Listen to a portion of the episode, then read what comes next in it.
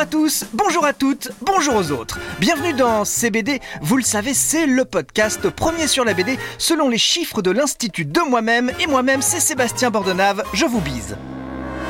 Dans cet épisode, je vous propose un voyage. C'est parti pour 6h40 d'avion, ou 92 heures de voiture, ou 49 heures de marche. C'est vous qui voyez, on part pour Yopougon en Côte d'Ivoire. Venez découvrir le monde de Aya, Aya de Yopougon. Aya, c'est une jeune femme au port de tête altier dont la beauté et le caractère sont légendaires à Yopougon. Yopougon, c'est une commune située à Abidjan qui, contrairement à ce qu'on croit, n'est pas la capitale de la Côte d'Ivoire. La capitale, c'est Yamoussoukro. Voilà, je referme la parenthèse. Aya de Yopougon, donc, c'est une BD qui cartonne depuis plus de 18 ans. Elle a été traduite dans 17 langues. 800 000 lecteurs se sont déjà régalés des aventures d'Aya, mais aussi de Bintou et Adjoua. Elles, ce sont les go stylés et tendances de Yop City. Alors Yop City, c'est le surnom de Yopougon et une go, c'est une fille, c'est une expression qui vient du Bambara, une langue du Mali. En fait, ce qui est génial dans cette BD, c'est que dès que vous l'ouvrez, eh bien, c'est un dépaysement total.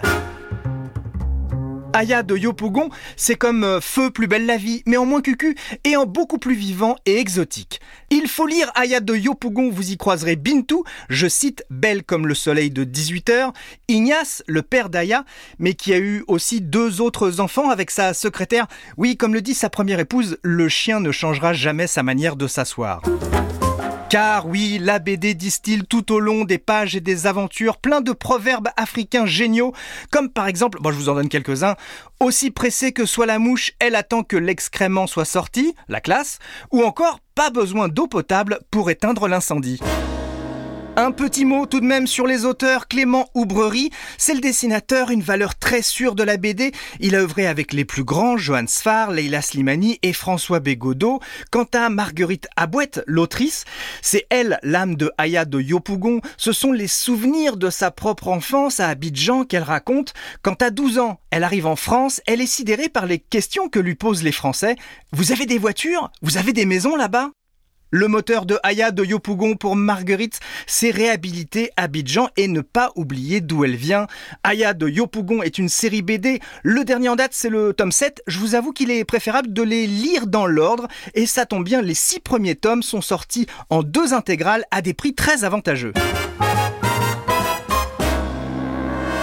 Voilà, CBD, c'est fini. C'est un podcast Europe 1 Studio réalisé par Christophe Davio et produit par Sébastien Guyot. Si vous avez aimé, n'hésitez pas à partager sur les réseaux sociaux cet épisode ou un autre ou tous les autres.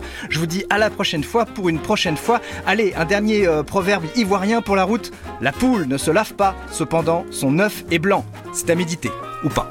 Pardon, euh, excusez-moi, dans ce podcast, euh, il y a des crimes? Ah non, non, non, Christophe, euh, non, non, il n'y a pas de crime, non, non, non. Mais il y a quand même, euh, je sais pas moi, des homicides involontaires, euh, des supplices, des, des- des strangulations. Ah non, non, que, non, non, des BD, BD. Oh bah ça va pas marcher du tout ça alors hein. Les gens vont pouvoir continuer d'écouter on de la te raconte. Ah hein. oui, Christophe, on, on écoute, on de la te raconte, il n'y a pas de souci. Ah oui, Je oui, oui. préfère. Ça m'aurait contrarié de te buter, tu vois Sébastien. Ah, et moi aussi.